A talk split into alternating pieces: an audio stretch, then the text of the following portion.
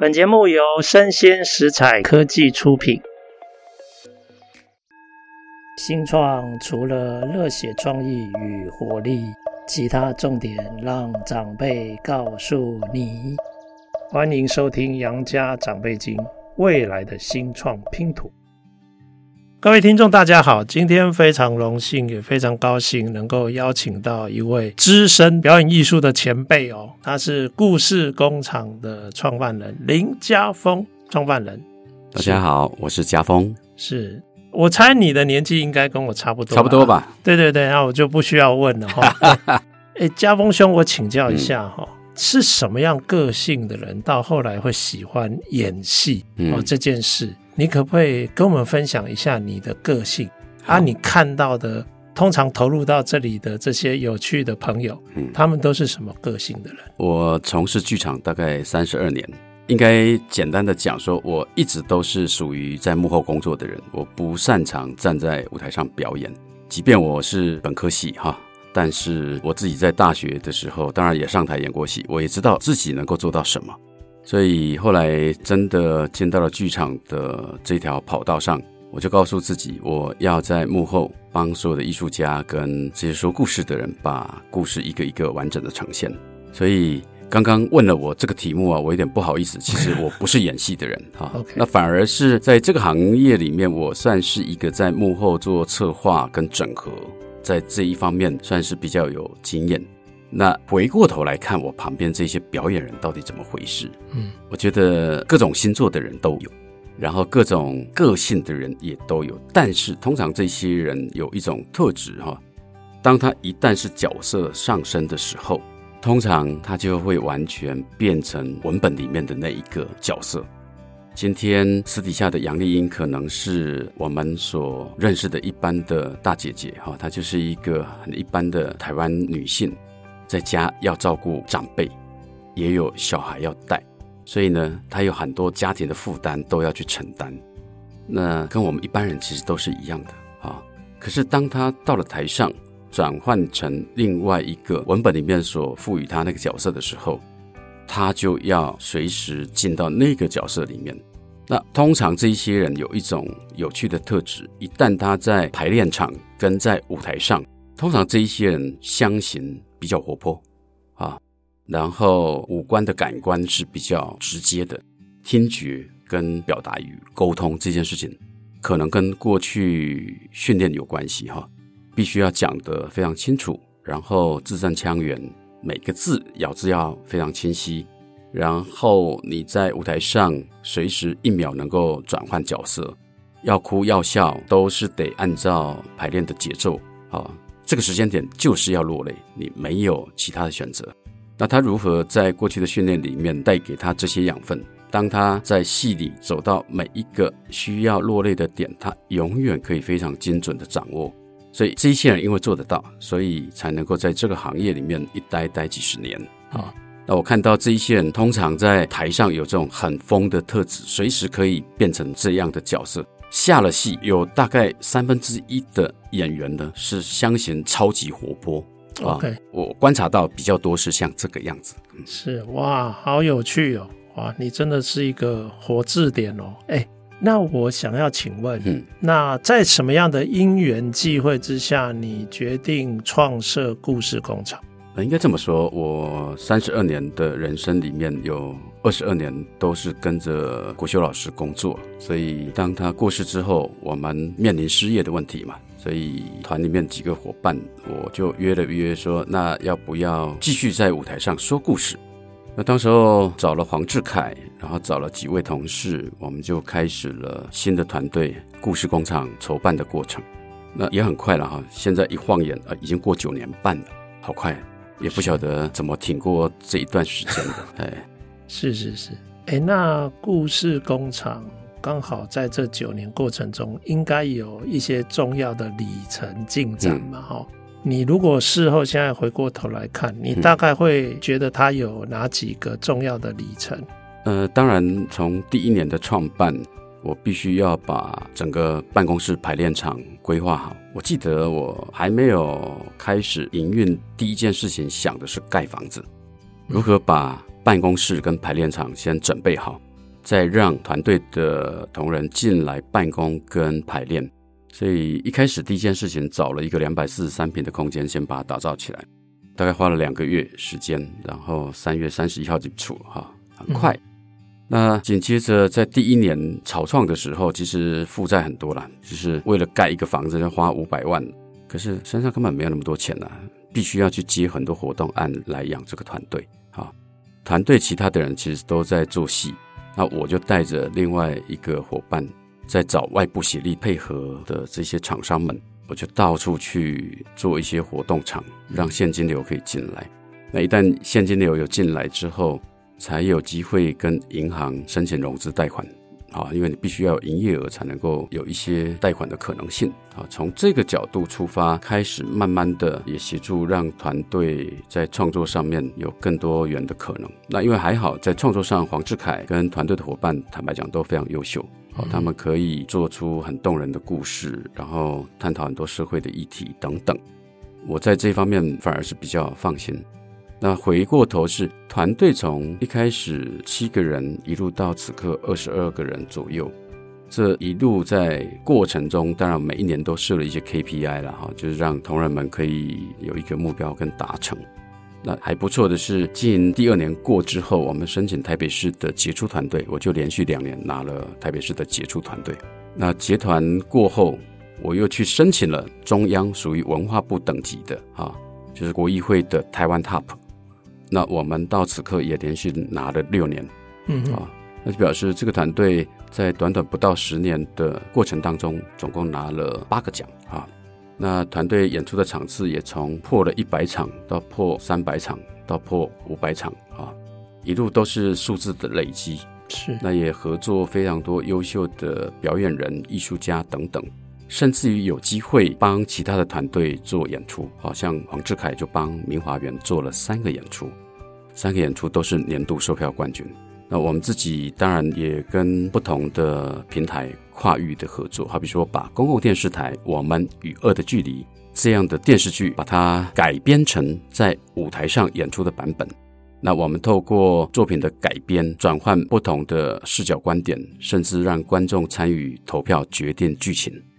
两次公投，四个结局，你买一张票只看到这个故事其中的四分之一啊。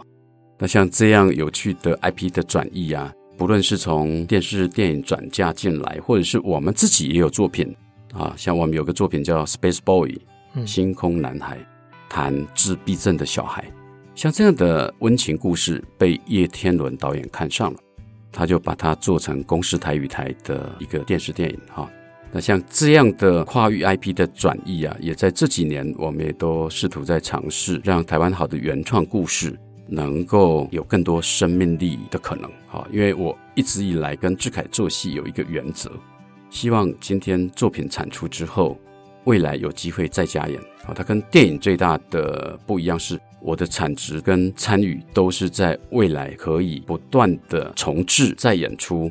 所以一个作品的生命力是可以无限的长，哎，这个是可能我们跟电影比较大不一样的地方，是。哎，我听了有一点起鸡皮疙瘩。我觉得那个专业它一直在累积跟厚植。嗯，那疫情期间对你们的冲击有多大？非常大。嗯，是。那你觉得疫情这件事跟现在的一个新的局面，嗯，你觉得他对整个剧团的发展有什么特殊的课题？好，三年半前。嗯，我们才刚从新加坡滨海艺术中心演出我们一个经典的作品《小儿子》啊，从那个地方刚巡回回来，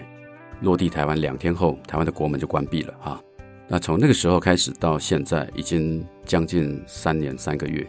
这段期间，当然剧团时不时有机会还是在小解封的状态之下，还是演出。可是你会知道，演出一方面可能是维持表演人的生计啊。硬是争取到时间，然后有部分的观众也愿意进来，真的演了。可是那个都是赔大钱在做这个事。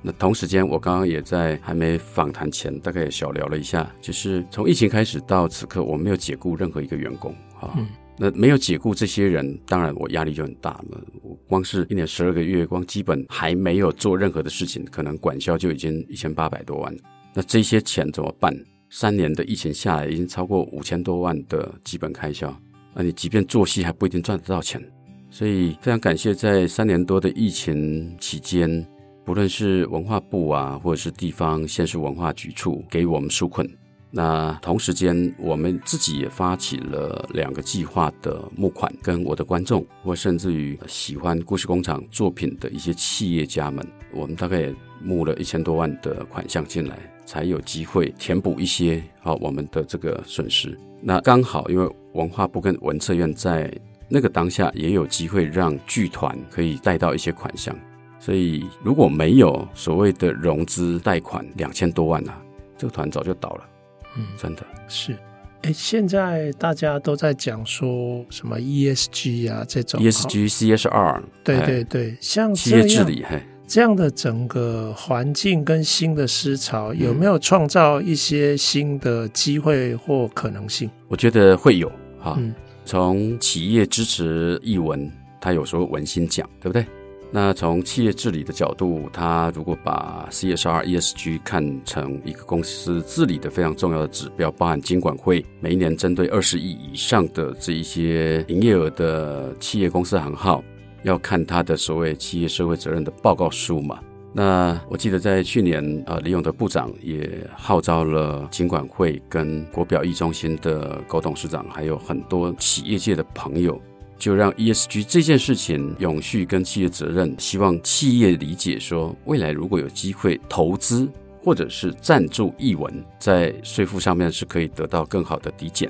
啊。那这几天我看到文化部文策院他们也谈了一些跟企业未来做投资这件事情哈。我相信，因为这一个政策的关系，会让企业家更理解，他有机会进到所谓表演、艺文、美术展览，或甚至于影视音的相关的投资或者是赞助。那这件事情，我觉得政府，我们说他是个舵手，他是一个引领人嘛。当他做了这样的重要决策之后，企业经过更多所谓中间的转译师了哈，像您就是这样非常重要的一个转译的专家。可以让企业理解为何他拿资源出来投入在这一块，无论他做艺文的投资或者是艺文的赞助，对这个社会跟未来会有什么样的影响力？我觉得影响力可能是后面必须要让企业理解。同样的钱，你当然也可以拿去给一般的公庙啦，或者是爱心慈善团体，或是公益弱势等等。我相信这每个地方都会是需要资源的，只是也或许换一种角度来思考，你把资源给予像表演艺术团队或者是艺文产业的这一些朋友们，也或许透过他们的力量，他们可以对更多的人说故事，或甚至于透过作品去改变这个社会对于很多议题的看法。那个无形的力量啊，很多时候会在剧场里面产生，就像我们做我们与恶的距离。一个作品在剧场里面跟观众参与，然后观众可以投票决定。其实观众无形之中他已经在担任一个国民法官，只是你把它当一个小游戏投票，然后决定这个戏的走向，还是你很认真的去思考，如果你有机会真的决定一个人的生死，那你真的要投下这一票，是把他枪决了吗？还是让他继续活着？我今天早上刚好有一个来做论文访谈的一个硕士生，他说他看了《我们约的距离》看了三遍。嗯，我就问他一个题目，我说：“你知道我这个戏有做投票这个事情，那你自己在投票前，你对于死刑的看法是什么？那你看完这个作品走出剧场，我们又发了一个 app 哈，就是又问你说，你觉得你对死刑的看法有没有改变？”我告诉你，他就是那个看了戏之后改变的人。嗯哼，OK，嗯，是，这就是影响力嘛。是的，对，嗯、是，是。那我说我们在剧场里面讲生老病死，讲人生的悲欢离合，探讨很多社会上的议题。不论是刚刚我在讲自闭症，或者是我们另外那个小儿子讲的是爸爸失智，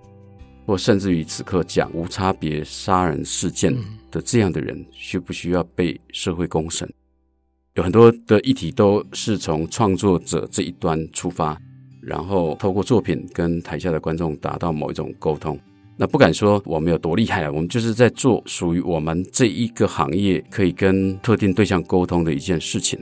如果你有走进到剧场，或许各个不同团队提供你的这些作品背后，我相信都有一些思想的沟通，有议题的沟通，甚至于有快乐的传递。好像是是是，对，是像。哎，那我请问一下，你刚刚有讲到，因为我觉得你们的团队的能量就是国家队了嘛，因为你们是台湾 Top。嗯，对不对？那刚刚讲了好多的新的可能性，包括跨域 IP，嗯、是，我觉得它有很多可能的方向嘛，哈。你现在投入在这个地方，我们姑且把它讲说，这是我们目前现在正在尝试的阶段。你有没有累积到一些感想或一些心得，可以跟我们分享？呃，我说，因为经营这个团队啊，我大概自己比较自豪的就是团队在发展的过程当中，其实有很多的知识财哈。那知识财可能从经验，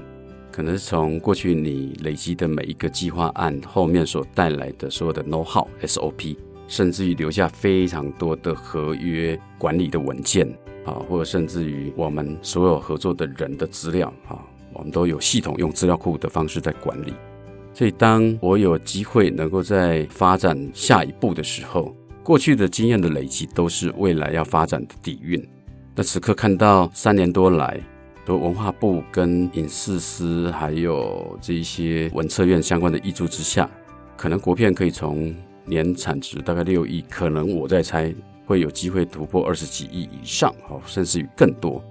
那这个都是因为在疫情期间，政府也非常努力的把资源下放到民间，让这些有创意的影视产业的工作者，他们有机会好好的专心的把作品做好。好，那我想下一个阶段，政府也已经想到了未来可能跟表演艺术有关的，不论是从投融资的角度来看，还是要从奖补助的角度来看这件事情。我相信史哲部长已经都想好这些事啊，也委请文策院董事长啊蔡家俊来做这些后续的规划。那这个所谓后续，当这些国家队的资源开始出手之后，在所谓表演艺术的这个圈子里面，我相信有一些团队是有机会把一些好的作品透过商业机制重新的包装或调整，他有机会可以甚至于定时定点在一些特定的地方常驻的演出。那这样才有机会让过去我们这种行业啊，到处巡回，那个巡回的装拆台的成本太庞大。那虽然说养活了很多的家庭，但是对团队来讲，它没有办法形成一个好的商业的 model 啊。那此刻我们必须要想自己的下一步。有没有机会让过去好的作品，我们透过刚刚我说的，他可能在一个定点的方式长期的演出，那也或许有很多的团队，大家可以集合在一起做这样的一件事情。那这个背后当然需要从国家文策院的角度给予投资，同时间也必须要民间所谓的可能是企业，可能是集团，他们有意愿也参与未来这样的共荣。他才比较有机会，大家做一个所谓团队合作和共好的可能。我现在也在期待这个事情在不久的将来可以被看到。好，那当这样的事情变成另外一种显学的时候，我相信在透过媒体的报道，也或许未来这些年轻人他走进剧场，或甚至于参与跟艺文比较贴近的某一些所谓沉浸式的演出，或是非典型剧场空间的演出的欣赏。可能会比较有机会，这样才能够透过所谓市场机制跟观众口碑行销的力量，让更多的人一代十，十代百，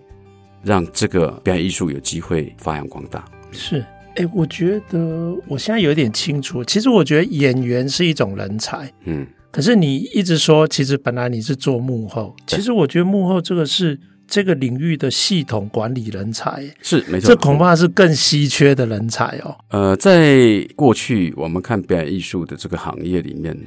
当然有很多成功的团队，嗯，表面上我们看到叫艺术家，可是背后我们都知道哪一些人是团队里面除了艺术家以外核心的人物，因为有了这些人在后面的策划，然后运筹帷幄跟前置的很多的沟通。那因为这一些人有系统化的去运作一些事情，累积非常强大的知识财跟人脉，他才有机会往前再推动团队未来所有的布局，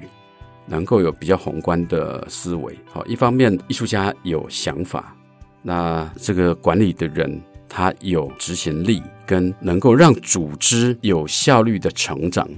简单讲一句话，我常常讲说哈，当营业额是五百万啊，你可能三个人做就可以了。当营业额变一千万的时候，你恐怕就得要变成六个人的工作。如果你的营业额越来越大，突然间你要做一个三千万、六千万的案子的时候，它不是你原来那些人力可以处理的。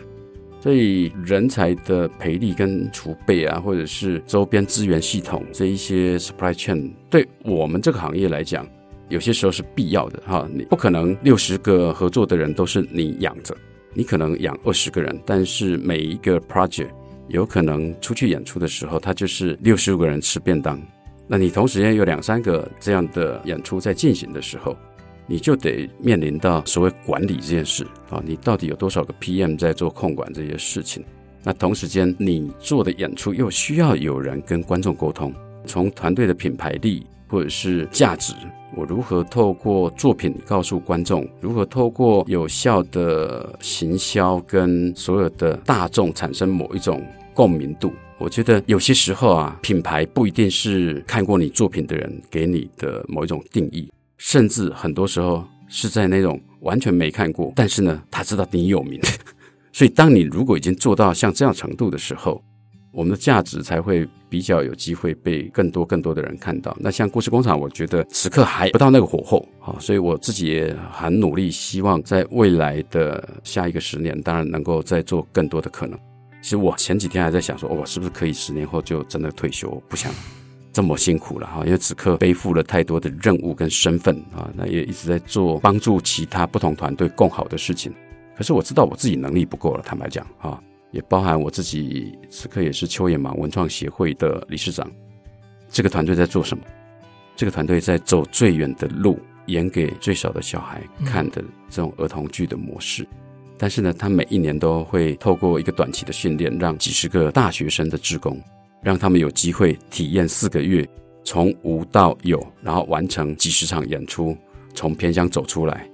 你的人生可能在未来四十年、五十年不会再有这样的经验了。嗯，啊，他每一年都在做新职工的训练，有人被训练完当前台，有人训练完当制作，有人训练完当技术人员。有人训练完，他是在台上表演给阿里山山上的小孩看，到绿岛的国小去演出，然后你知道他们就是睡在那个教室里面啊，就是很克难的方式，但是也唯有体验过那个四个月这么困苦的过程，这些年轻人未来出了社会，这些志工出了社会，他才能够有不同的心境去面对未来这个社会带给他的各种挑战。